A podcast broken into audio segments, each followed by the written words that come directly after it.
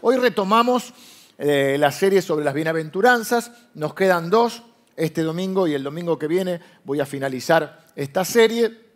El domingo pasado tuvimos la fiesta aniversario, que fue mm, para mí muy, muy emocionante y de mucha bendición y espero que lo haya sido para aquellos que lo han podido compartir, ver la fidelidad de Dios en tantos años.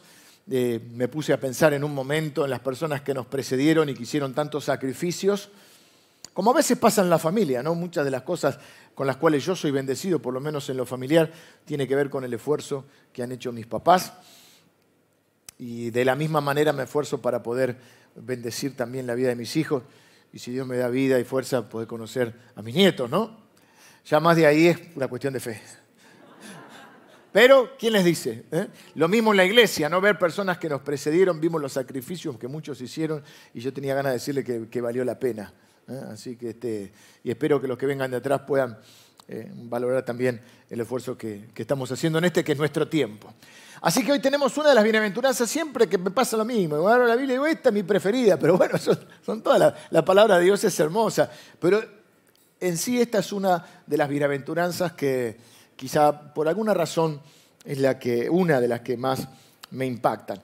Está en el capítulo 5, versículo, en este caso 9, y dice, bienaventurados los pacificadores. Miren si es pertinente al tiempo que estamos viviendo. Bienaventurados los pacificadores, porque ellos serán llamados hijos de Dios. Qué linda promesa, qué linda bienaventuranza, qué linda bendición que encontramos acá. Todo el mundo busca la paz, todo el mundo busca tener paz, no todo el mundo tiene paz. Qué bueno sería la vida si tuviésemos paz en los hogares. Venimos a veces de, de una realidad hostil, donde a veces parece que el mundo está loco. Había una obra de teatro, creo que, creo que era una obra de teatro, que se llamaba en el mundo, me quiero bajar. ¿eh? y llegar a tu casa y encontrar paz.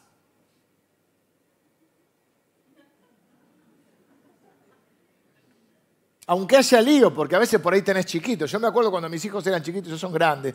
Y cuando yo llegaba a casa a la, tardecita, voy a ver que hay una hora que les agarra como una especie de, energía.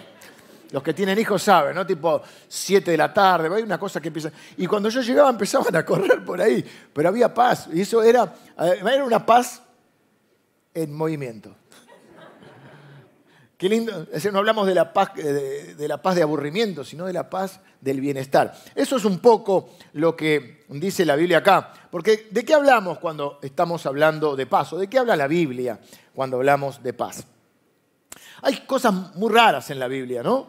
Y, bueno, Dios tiene eso que, nos abre la cabeza. El Señor Jesús, por ejemplo, eh, ya en los últimos tiempos, advirtiéndoles a sus seguidores de las cosas que venían, les dice, bueno, es probable que muchos de ustedes los metan en la cárcel, es probable que muchos de ustedes los persigan, se los digo para que tengan paz. Bueno, gracias Jesús. Así como paz, hubiera preferido que me dijeras, todo pasa. Vieron que queda lindo, sí, todo pasa. Y todo pasa y todo queda. no todo pasa. ¿Mm? Y, ya, ya, ya vendrán tiempos mejores. Hubiera preferido que Jesús me dijera, todo va a estar bien. Pero Jesús le dice, estas cosas se las dije para que tengan paz. ¿Qué hay detrás de esas palabras? Bueno, yo creo que lo que está Jesús diciendo es, les voy diciendo lo que va a pasar para que ustedes sepan que yo y mi padre seguimos en control de todo lo que pasa. Que a vos te puede sorprender una pandemia, una situación familiar, un inesperado, eso que decimos nosotros, ese baldazo de agua fría. Hay cosas que te las venís viendo y hay otras que te agarran. Eh, de sorpresa. Ayúdenme porque es la segunda y estoy todavía. Ya tomé dos cafés, pero estamos todavía pero nunca duerme el que te guarda, dice la Biblia. Nada hay que lo agarre distraído a Dios. Oh, una pandemia, no me di cuenta, dice Dios. Dios controla los destinos de la humanidad y Dios controla nuestras vidas. Y eso es la paz que tenemos, no de la ausencia de algo, sino de la presencia de algo. No es la ausencia de conflicto, es la presencia de todo lo que es bueno y todo lo que es bueno proviene de Dios. Hemos hecho una serie que decía, Dios es bueno todo el tiempo. No solo es Dios es bueno cuando me va bien y cuando, cuando está todo. Dios siempre es bueno. Porque vieron que cuando a veces vienen las cosas que nos golpean en la vida, que nos dan un cachetazo, un balde de agua fría, decimos, eh, Dios, es bueno Dios. Quizá ponemos en duda, pero el salmista decía, estoy seguro, ciertamente, que el bien, la bondad y la misericordia de Dios me van a seguir todos los días de mi vida. Estamos en un mundo caído y vamos a enfrentar aflicciones y Dios lo advirtió. Lo que Él nos dice es confiad, ¿eh? yo he vencido al mundo. Cuando dos judíos se encontraban y se saludaban, se saludaban con la paz. Ellos decían shalom.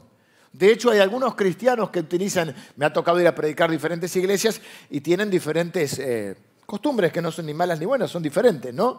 Algunos, por ejemplo, eh, ahora no se puede, estamos con el puñito, nos saludamos con el puñito, algunos se saludan con un beso. Hay iglesias que te saludan con dos besos.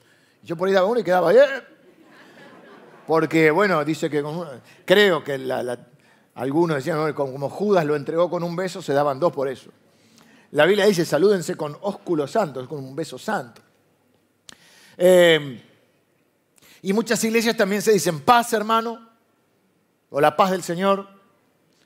Y los, algunos se ríen porque por ahí vienen de un contexto así, no es, mal, no es mal saludo, pero el, judío se saludaba con el shalom y el shalom era mucho más que la paz como quizá la entendemos hoy, como tranquilidad o que ausencia, digamos, de conflicto. El shalom de Dios era eh, todo el bien de Dios, era la bendición de Dios, era un estado de plenitud, que no estaba tan referido a las circunstancias que te rodeaban.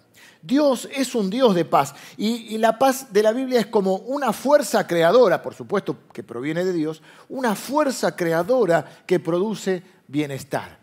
Está muy ligada a la bendición de Dios, a ese bien que esté todos los días de tu vida. Y lo escribe el, el rey David, que le pasaron un montón de cosas. Pero él dice, el bien y la misericordia de Dios me siguen todos los días de mi vida. No me puedo escapar de la misericordia de Dios. Dios es un Dios de paz y es un Dios que hace la paz, un Dios que trabaja por la paz, un Dios que incluso se sacrifica por la paz. Por la Biblia eh, sabemos que Dios es un Dios de paz. Eh, en honor al tiempo les doy algunas citas bíblicas. Romanos capítulo 16, Primera Tesanolicenses capítulo 5, Hebreos 13. Son todos versículos de la Biblia donde a Dios se lo presenta con el título de el Dios de paz y el Dios de paz, el gran pastor de las ovejas, el Dios de paz que nos dio a su Hijo Jesucristo. Siempre, la Biblia, no siempre, pero muchas veces, una de las formas en que Dios es mencionado es como el Dios de la paz. Y también que Dios es un Dios pacificador, que Dios estaba en Cristo reconciliando. La paz tiene mucho que ver con la reconciliación. reconciliar, ¿saben lo que significa? Conciliar es unir, reconciliar es volver a unir. No una conciliación contable. Bueno, ahí hay que unir también, ¿no? Una reconciliación, estaba volviendo a unir al hombre que estaba, al ser humano que estaba separado de él por el pecado, lo estaba reconciliando en Cristo. Por eso Cristo, eh, por eso dije que es Dios es un Dios de paz, Dios trabaja por la paz y Dios incluso se sacrifica por la paz, porque Cristo se dio a sí mismo. Dice la Biblia que el castigo de nuestra paz fue sobre Él. Él se sacrificó para que nosotros hoy podamos estar en paz con Dios. Quien no tiene paz con Dios no va a tener paz nunca en su corazón. ¿No conocen gente que no tiene paz? Y este no tiene paz. Toda la Biblia está asignada por la paz comienza, podemos hacer hasta, hasta una cronología. Empieza Dios creando al, al, ser humano, hombre y mujer, los pone en un ámbito de paz. El ser humano desobedece a Dios, pierde la paz. Y toda la Biblia es la historia del esfuerzo de Dios, es la historia redentora Redimir quiere decir rescatar. La historia de todo el plan, cómo Dios prepara a las personas para enviar al, que nos va a rescatar, al Salvador, para volver a estar en paz con el hombre. Luego viene Cristo, la muerte, la resurrección, y logra lo que jamás, jamás podríamos lograr, o, o hubiésemos podido lograr, que es a partir de el sacrificio de Cristo y a partir del perdón poder volver a estar en paz con Dios. Es una paz justa y duradera, porque no es que Dios hizo la vista gorda, Dios hizo justicia. Es muy difícil que haya paz sin justicia. Así que toda la historia de la salvación, toda la historia que culmina con la muerte y resurrección de Cristo, y aún con la segunda venida, porque cuando todavía no hay paz, porque no todos los seres humanos están en paz con Dios, pero cuando vuelva Cristo, que es la única promesa que falta cumplir, cuando el Señor venga, establecerá un reino de plena paz. Toda la historia de la Biblia es la historia del esfuerzo de Dios para estar en paz con los suyos. Así que acá habla de los pacificadores. ¿Quiénes son los pacificadores entonces? Aquellos que trabajan por la paz.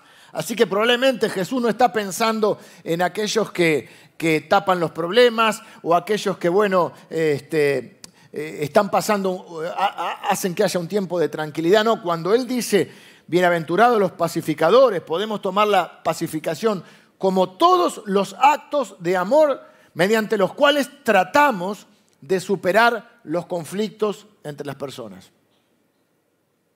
Los pacificadores anhelan la paz, oran por la paz y toman todas las iniciativas, iniciativas posibles que puedan contribuir a la paz entre las personas.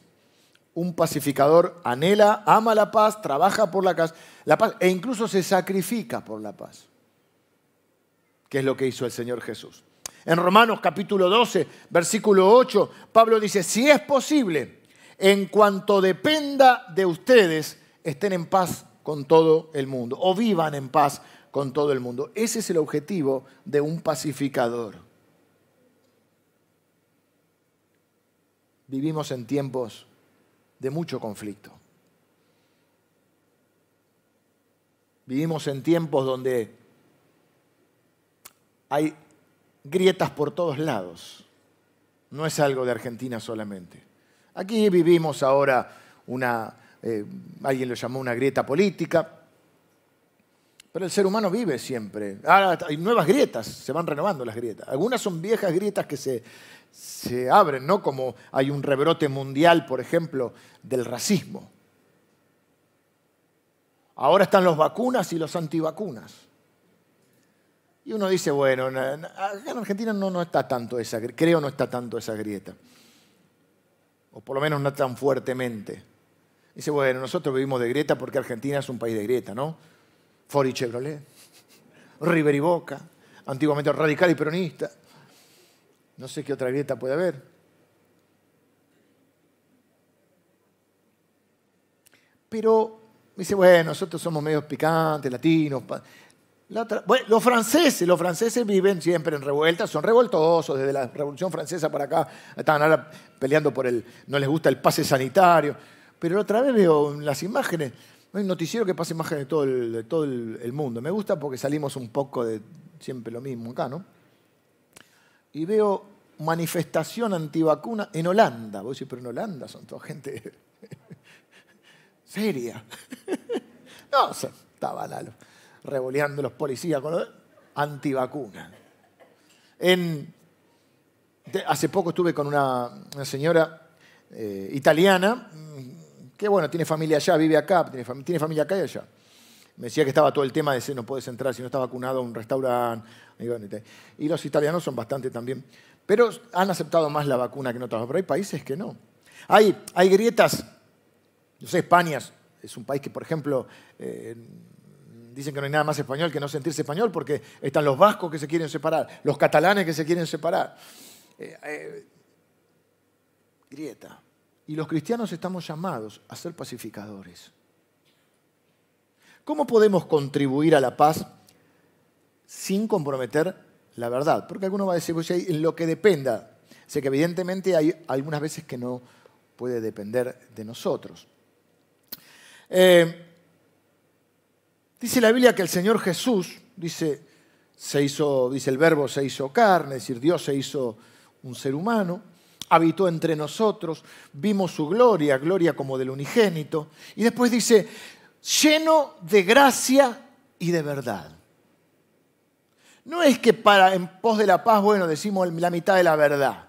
no era 50% de gracia y 50% de verdad. Dice que estaba lleno de gracia, 100% gracia y 100% de verdad. Hermanos, los hijos de Dios estamos llamados a ser pacificadores. Benditos son los pies de los que anuncian la paz. Quiero decir algo, nuestra primera lealtad es a Jesucristo.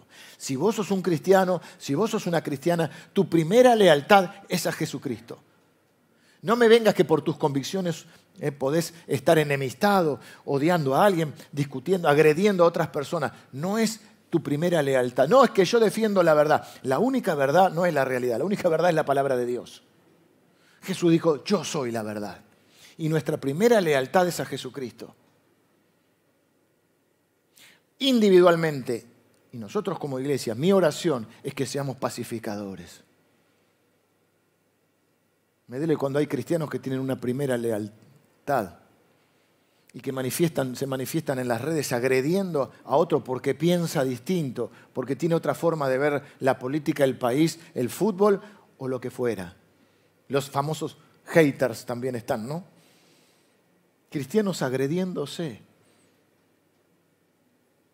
¿Pensás que el mundo lo va a cambiar una persona? El único que puede cambiar el mundo es Jesucristo. Pues el único que puede cambiar el corazón de las personas.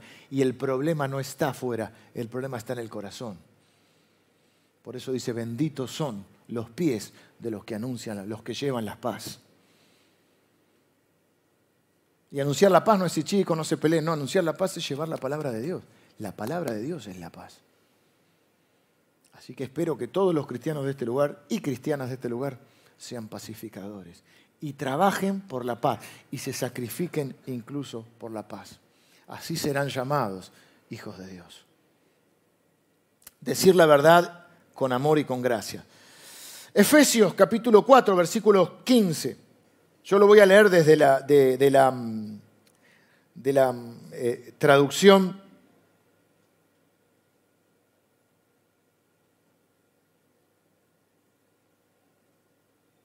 Eh, una traducción un poquito más actual para que ustedes eh, se entienda mejor el sentido. Efesios 4:15 dice, hablaremos la verdad en amor y así seremos en todo sentido hasta parecernos más y más a Cristo. ¿Acaso muchos de los que estamos acá, cristianos y cristianas, no queremos parecer como Cristo?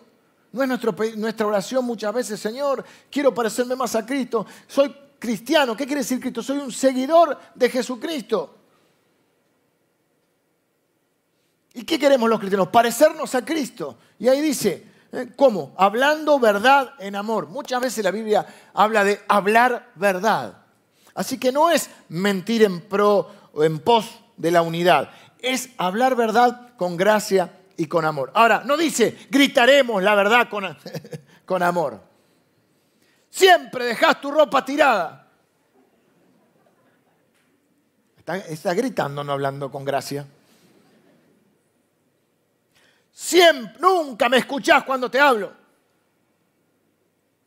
Eso es gritarnos, con gracia. Así que dice que vamos a hablar verdad, pero lo vamos a hacer con amor. Algunas cositas que nos pueden ayudar, pienso yo. Repito, no quiero que esto sea una excusa para no buscar la paz. Es que yo digo la verdad, soy sincero. ¿Qué verdad? Tu pensamiento. ¿Quién se puede adjudicar la verdad? Ahora, va a haber ocasiones, no me quiero adelantar, va a haber ocasiones en que la paz no es posible porque dice, en cuanto dependa de vosotros, estad en paz con todo el mundo. Pero necesitamos desesperadamente la paz. Necesitamos estar en paz con Dios, porque si no vamos a estar en paz con nadie. Necesitamos estar en paz con las personas, sobre todo con las personas que más eh, cercanas tenemos. ¿Cómo construir esa paz? ¿Cómo trabajar por la paz? ¿Cómo tener un matrimonio que tenga paz? ¿Cómo estar en paz con los hijos? ¿Cómo hacer que, construir un hogar en el que realmente quieras volver y no te inventes más trabajo porque no querés volver a tu casa porque en tu casa no hay paz? ¿Cómo trabajar en un ambiente de paz? En lo que dependa de uno. Uno trabaja eh, por la paz, pero dijimos, en lo que dependa de uno. Hay cosas que están fuera de nuestro alcance. ¿Cómo ser un líder en una empresa, en un trabajo, seas dueño o tengas un cargo directivo, que conduzca a su gente por el camino de la paz? ¿Cómo ser alguien que esté bajo autoridad, sea un empleado, sea eh, un colaborador, alguien que pueda expresar sus convicciones, pero a su vez contribuir a la paz. Vamos a algunas cosas. Donde más nos cuesta a veces es, paradójicamente, es en nuestra casa, porque en nuestra casa somos como, como que nos relajamos más porque afuera no te van a bancar algunas cosas que te bancan en tu casa. Entonces a veces adentro mm, nos descuidamos un poco. No estoy hablando de manipular, no estoy hablando de disfrazar la verdad, estoy hablando de hablar con gracia. Y verdad, las dos cosas. Entonces, ¿cómo contribuir a la paz sin sacrificar la verdad? Porque a veces tenemos que tener conversaciones incómodas, a veces tenemos que tener conversaciones que son difíciles, cómo hacerlo para lograr un buen resultado, que sea la paz, la gracia en ese hogar, eh, que los vínculos no sea para romper vínculos, sino para construir vínculos. Bueno, algunas cosas prácticas que creo que nos pueden servir. Primero, es importante buscar un buen momento para hablar las cosas difíciles que hay que hablar, es importante encontrar un buen momento. Si te están tirando un zapato por la cabeza, no es momento de plantear tu verdad. A veces es momento de callar, a veces es momento de no devolver mal por mal, no devolver insulto por insulto o agresión por agresión. A veces hasta es necesario retirarse de algún lugar. Aunque parezca evasivo, aunque parezca cobardía, a veces es mejor calmar las aguas. Queremos resolverlo todo en el momento. Y vos que me decís, y eso es lo único que lleva. Fíjense, no sé, alguna vez lo leí y me quedó, pero viste, ya no sabés, ya lo haces tuyo. Fíjense que cuando nos enojamos, gritamos. Porque cuando hay un problema nos sentimos más, nos sentimos separados del otro. Y parece que gritamos como si el otro no nos escuchara. No me grites que soy sordo, no soy sordo o no soy sorda. Decir la verdad, la verdad durante los tiempos de no conflicto. Hay temas que hay que resolver en la pareja, en el matrimonio. Esto no es una charla solamente de matrimonio parejo. Hay cosas que tenés que señalarle a tus hijos. Hay cosas que le podés plantear a tu papá, a tu jefe, a tu compañero de trabajo. Tenés que buscar el momento. No estoy, repito, no estoy hablando de manipular. Estoy hablando de tener una actitud constructiva. Busca el momento para hablar. El momento es el momento en que estamos bien, no el momento en que estamos mal. A veces no esperar a llegar a estar tan mal, porque después algunos creen que la paz es mm, bajo presión, mantener, mantener, por eso es gracia y verdad. Mantener, bueno, en pro de la paz mantenemos, uh, uh, y entonces un día sale todo, y como dicen unos amigos míos, ¿cómo tenías todo eso adentro? ¿No?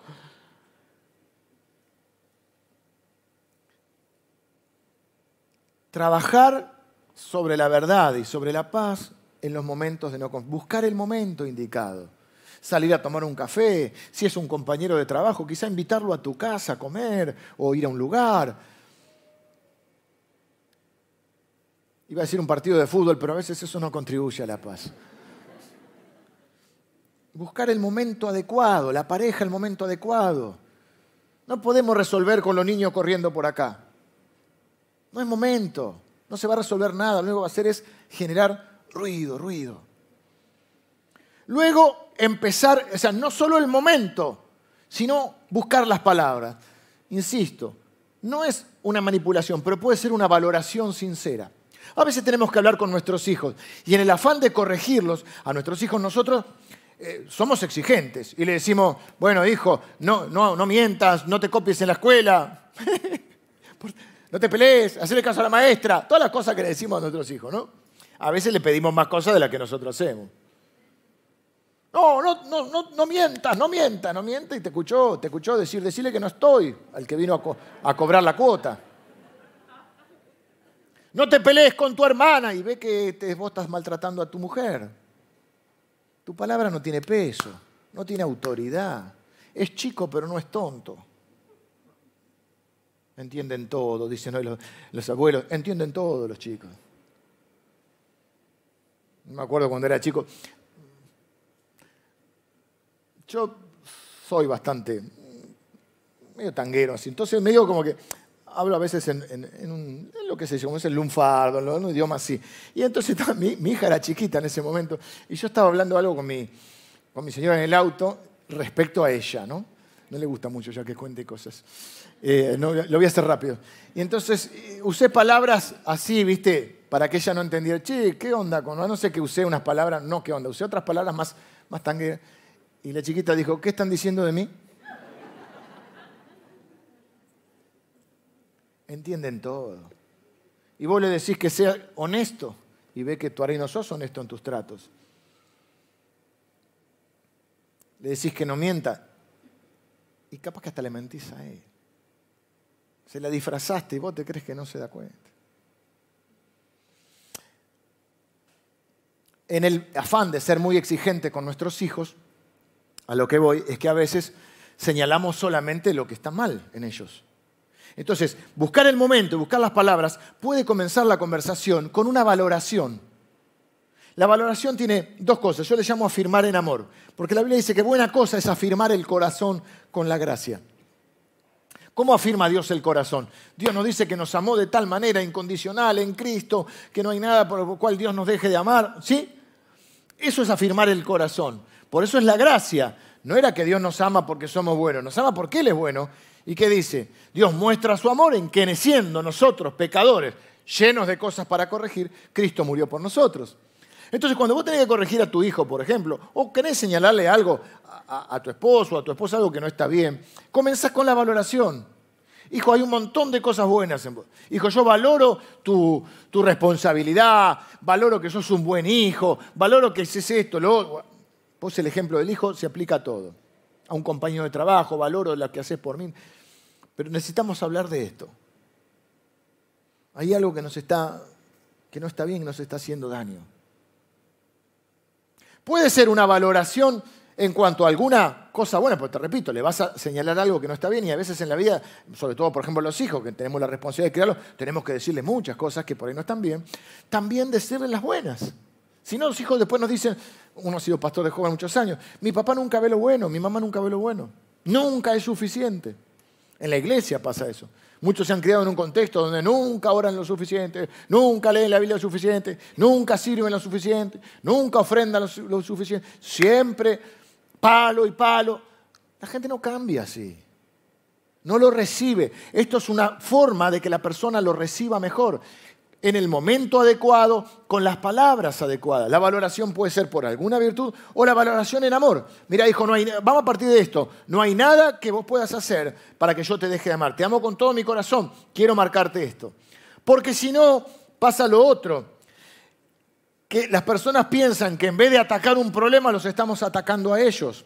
Y tiene que quedar claro que enfrentamos el problema, no enfrentamos a la persona o mejor dicho, atacamos el problema, no atacamos la persona. Pero muchas personas están a la defensiva por un montón de circunstancias y, por el background que cada uno trae. Y entonces cuando vos le querés señalar algo, se duelen. Se duelen y lo toman a forma personal. Cometiste un error, no estoy diciendo que vos seas un error. Hiciste algo que no fue bueno, no quiere decir que vos no seas bueno. Cuando hacemos los casamientos, que muchos no te escuchan porque es un momento de la ceremonia. Si vas, te toca hacer una ceremonia, sos pastor o líder, la corta. Está la, gente pensando en la fiesta, el vestido, la novia está nerviosa ahí, emocionado, todo el mundo. la corta. Algo vas a sembrar siempre, pero no pretendas resolverle el matrimonio ahí porque esto recién empieza. Sabes de qué te hablo, ¿no? Y prometemos todo. Y Está bien, es un acto de fe. Es un acto de fe delante de Dios. Porque si vos vas a... La estoy embarrando, ¿no? Mi amor, te mando un beso. Eh, pero una cosa que le decimos es, enfrenten juntos los problemas, no dejen que los problemas los enfrenten. ¡Oh, queda lindo eso! Así que afirmar el corazón, buscar el momento y las palabras adecuadas lleno de gracia y lleno de verdad. Y por último, pero no porque sea menos importante, sino por un simple orden que puse acá yo, practicar el perdón. Que no me puedo detener mucho en el perdón porque se me va mucho el tiempo. Hay otras enseñanzas que he hecho sobre el perdón.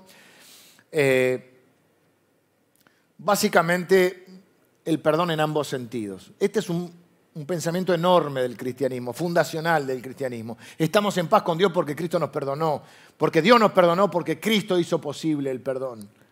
Sino, sin perdón no hay, no hay construcción de la paz, no hay paz sin perdón. Por eso Jesús en el Sermón del Monte, mm, capítulos, eh, versículos posteriores, va a hablarnos de poner la otra mejilla, de hacer la otra milla.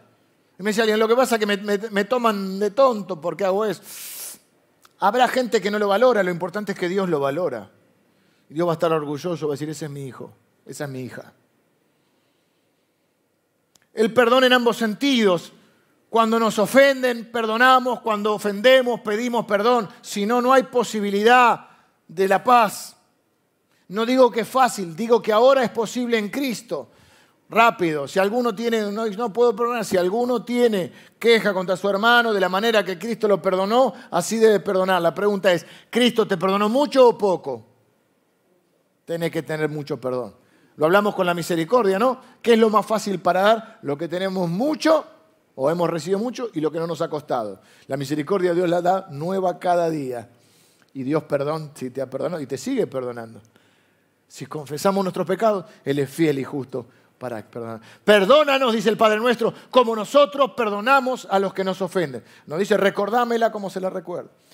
Entiendo que hay, gente que le cuesta perdonar, no puedo extenderme más en esto porque hay un mal concepto del perdón, lo he explicado, perdón no es devolución de confianza, perdón no es eh, volver a, no sé, a, vivir juntos. No, no, Perdón significa no guardar rencor en el corazón y no pensar que el otro le debe algo.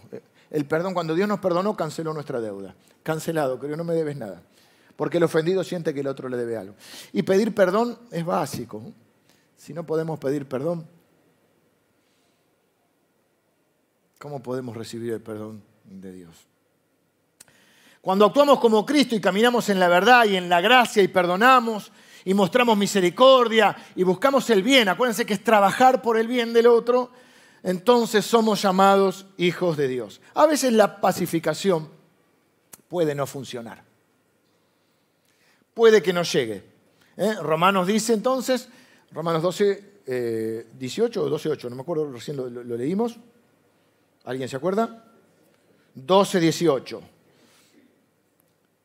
En lo que dependa de ustedes porque a veces la paz no depende de nosotros. Sin embargo, esto plantea una pregunta difícil.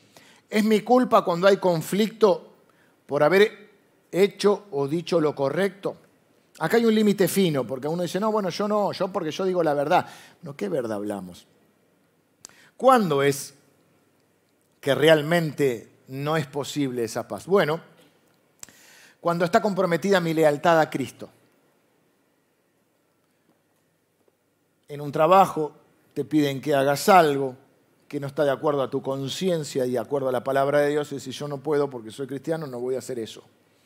Y eso genera hostilidad de la otra parte. Los cristianos eran perseguidos porque predicaban la palabra de Dios. Bueno, en ese caso la paz no es posible. No está refiriéndose, bueno, porque yo digo la verdad y como tengo mi verdad política o mi verdad familiar o mi verdad con respecto a vos, que sos una porquería, entonces este, eh, no hay paz porque yo digo la verdad y el otro no lo acepta. No, no, no, porque tampoco te puedes adjudicar a la verdad. Pero Jesús dijo, yo soy la verdad. O sea que lo que estamos hablando es de nuestra primera lealtad. A veces la paz no es posible. Cuando nosotros no somos responsables si esa paz no se ha logrado?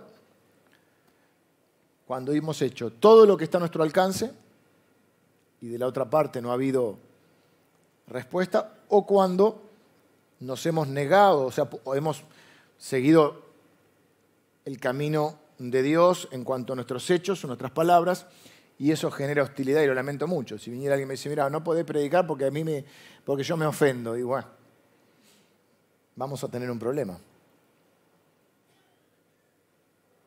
En otras palabras, debes amar y trabajar por la paz, orar por las personas y hacerles bien y anhelar que se superen los conflictos, pero nunca abandonar nuestra lealtad a Dios y a su palabra. Eh, los verdaderos hijos se parecen a su padre. Ahí dice, serán llamados hijos de Dios. Les dije, tengo dos hijos, algunos los conocen. Vieron que los parecidos son subjetivos. Entonces tengo una, hija que es más rubia, entonces se parece a la madre, los dos rubios, el, el varón es más morocho, se parece al padre. Si los miras bien, no están así. Con suerte se van a parecer más a la mamá. Ahí levantamos un poquito el nivel en la mezcla, mejoramos un poco, hicimos lo que pudimos.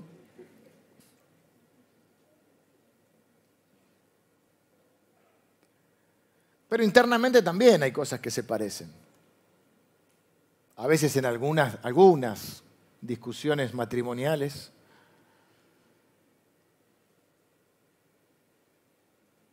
viene tu señora y te dice, cada vez te pareces más a tu papá. ¿Eso es bueno o malo? El hombre la mira a su señora en una actitud feroz, piensa en su suegra y dice, cada vez te pareces más a tu mamá que bien puede ser un elogio. Todo es en el contexto como se dice, ¿no?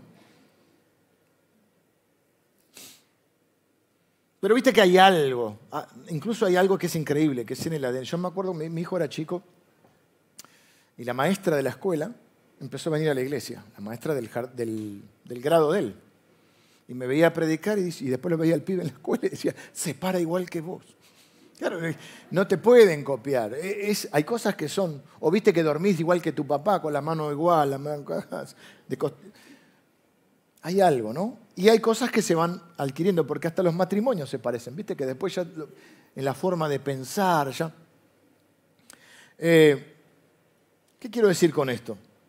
Que cuando hacemos las paces y trabajamos por la paz y hacemos todo lo posible para que haya paz, incluso cuando alguien nos lastima y perdonamos, ¿A quién creen que nos parecemos? Nos parecemos a nuestro Padre. Jesús no dijo, bienaventurados los pacificadores, porque esos serán llamados hijos de Dios, como diciendo, el que, el que sea un pacificador se va a convertir en un hijo de Dios. Lo que está diciendo es que se van a poder reconocer quiénes son los verdaderos hijos de Dios porque son pacificadores. Cuando vos decís, este es un pacificador, este debe ser un hijo de Dios. Se parece a su Padre. Y Dios hizo todo, todo para estar en paz con nosotros. Termino, vengan los músicos. Es decir, los hijos de Dios van a ser reconocidos como tal. Ya son hijos de Dios. No te hace hijo de Dios que tengas una actitud de pacificadora.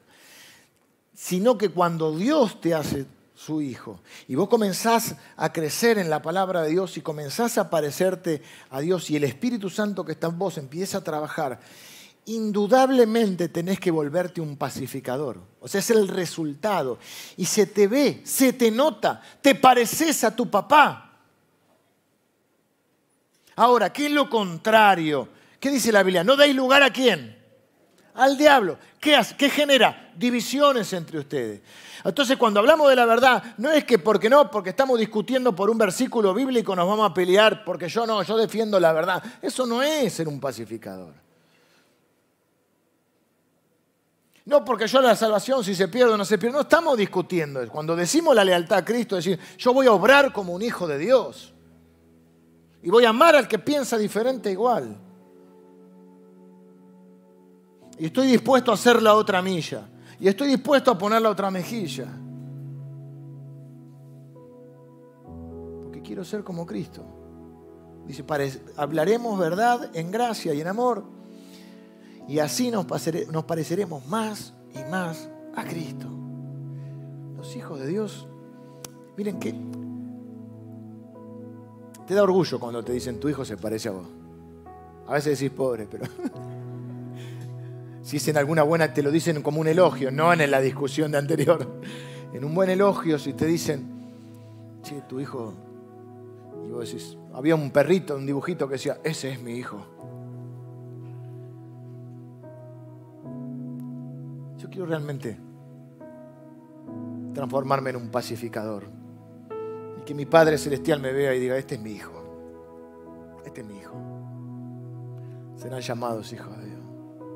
Dice la Biblia, benditos son los pies de los que anuncian la paz. Hay varios tipos de paz, pero vamos a empezar por esta, para ya termino igual. Pero quiero dejarte esta primera pregunta. ¿Estás en paz con Dios? Porque si no estás en paz con Dios no puede haber paz en tu vida.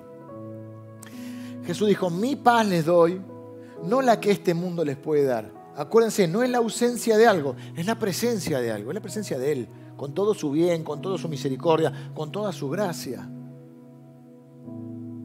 Estás en paz con Dios. Hay una sola forma de estar en paz con Dios y es a través de Jesucristo. Jesucristo es nuestra paz. El castigo de nuestra paz fue sobre él. Y hay justicia porque no hay paz duradera sin justicia. Y hay justicia porque Cristo, Dios hizo justicia, no hizo la vista gorda. Jesús pagó por nuestros pecados. Y entonces vos puedes estar en paz con Dios y cuando estás en paz con Dios va a haber paz en tu corazón y entonces puedes estar en paz con los demás. ¿Estás en paz con Dios? ¿No estás en paz con Dios? Podés hoy empezar a hacer la paz con Dios. Decirle, Señor, yo me arrepiento de mis pecados. Habla con Dios. Yo, Señor, necesito estar en paz.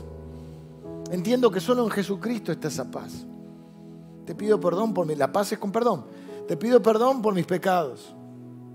Te pido perdón por haberte fallado. ¿Qué hace Dios? Te perdona. Dice que su perdón es amplio y generoso. Te perdona en Cristo porque ya Cristo pagó tu deuda. Y por la fe te apropias de ese perdón. Reconoces que Jesucristo es el Salvador y el Señor, el que necesitas para estar en paz con Dios. Dios estaba reconciliando, uniendo a las personas consigo mismo en Cristo. Así que podés orar así, empezar a estar en paz con Dios, porque vos necesitas paz y no te la va a dar paz que te mudes a la playa o a, a San Martín de los Andes o a Suiza. La paz que te puede dar Dios es una paz de adentro para afuera. Y si no hay paz en tu corazón, donde vayas vas a llevar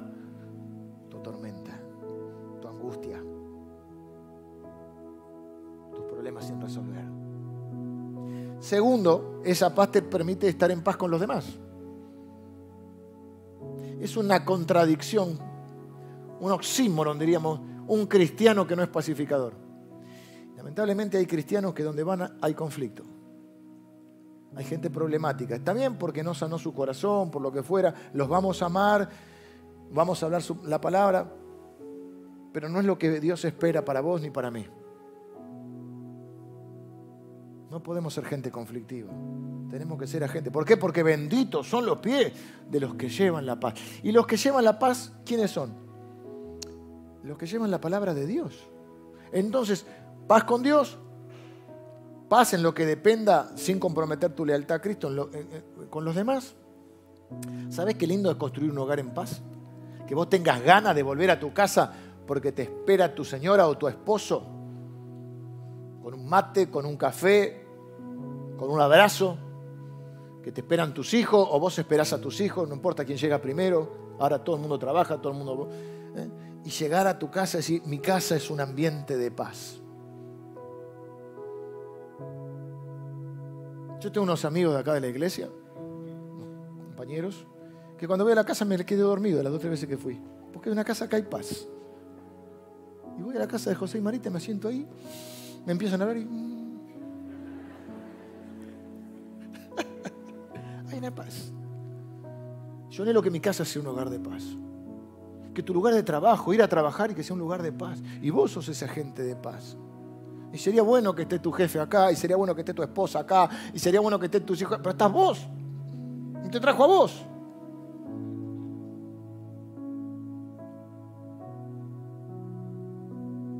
Y también, tercera faceta de esta paz es que vos seas un agente de paz para otros conflictos que no, digamos que vos no sos el involucrado directo que vos puedas poner paz. Ahí sos un bendito, un bendito de Dios, una gente de paz. Y Dios mire y dice, ese que está ahí, ese es mi hijo, esa es mi hija.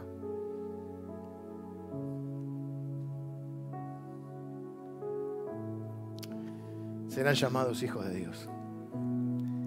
Ese es nuestro no es que digas, no, yo soy cristiano, sí, no bailo, no fumo, no tomo, no, no. ¿Qué es eso? No veo fútbol. Ah, no, no soy cristiano. No. Que la gente diga, eso es un hijo de Dios. No sé si lo va a decir con esas palabras exactas, pero si ese algo tiene. Es un pacificador. Vivimos en un momento de nuestro país, siempre este país bravo, pero en un momento donde necesita desesperadamente la paz. Y los hijos de Dios tenemos que llevar eso. No contribuir al ruido, contribuir a la paz. Aunque incluso tengamos que hacer sacrificios.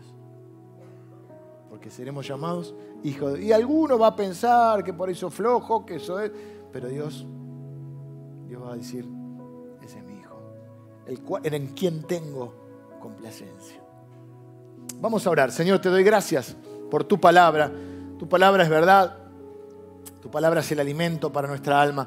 Gracias porque podemos estar en paz contigo, Señor.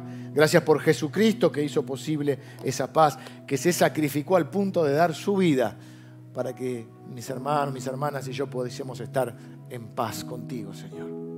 La paz que nos has dado es un regalo, Señor, que sobrepasa cualquier entendimiento. Y a veces estamos viviendo situaciones tan difíciles en nuestra vida, pero sentimos que estamos en paz. La paz de saber que vos controlás lo que está pasando en nuestra vida. Que no hay nada que te agarre distraído. Que no te has bajado de tu trono, Señor.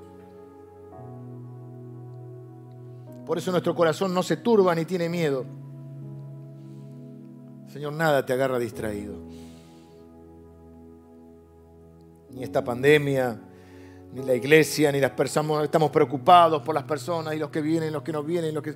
Señor, a vos te importan más que a nosotros. Y yo estoy en paz que vos sos el gran pastor de las ovejas. Yo solo haré mi parte, Señor. Y te pido que me ayudes con tu Espíritu Santo a ser ese bendito que lleve la paz. Señor, que haya paz en nuestros hogares, que haya paz en nuestros matrimonios. No la paz de tapar los problemas, la paz de hablar con gracia y resolver los problemas. La paz de perdonar, y ser perdonados. La paz de poner la otra mejilla, hacer la otra milla. La paz de no querer tener siempre la razón. Y aún de sacrificarnos por la paz. Que haya paz con nuestros hijos, Señor. Que haya paz en los hogares que nuestros hijos formen. Que haya paz, Señor, en esta iglesia que tanto amamos. Que haya paz entre los cristianos y que los cristianos traigan la paz a este mundo, porque solo los cristianos pueden llevar la paz que viene de tu verdad, Señor, de tu palabra, de tus buenas noticias, de tu evangelio, Señor. Benditos son los pies de los que anuncian la paz. Yo bendigo a cada uno de mis hermanos y de mis hermanas en este lugar, que están recibiendo esta palabra y que como yo están diciendo, Señor, yo quiero ser más y más como Cristo. Quiero ser un pacificador, una pacificadora. Y yo voy a trabajar por la paz. Y yo declaro por la fe que así será. Y cada uno de ellos y cada una de ellas serán llamados hijos e hijas de Dios. Los bendigo en el nombre de Jesús. Amén. Amén. Bueno, que tengan un, una semana en paz y que trabajen duro por la paz. Que el Señor les bendiga. Saludo también a todas las personas que han seguido esta transmisión.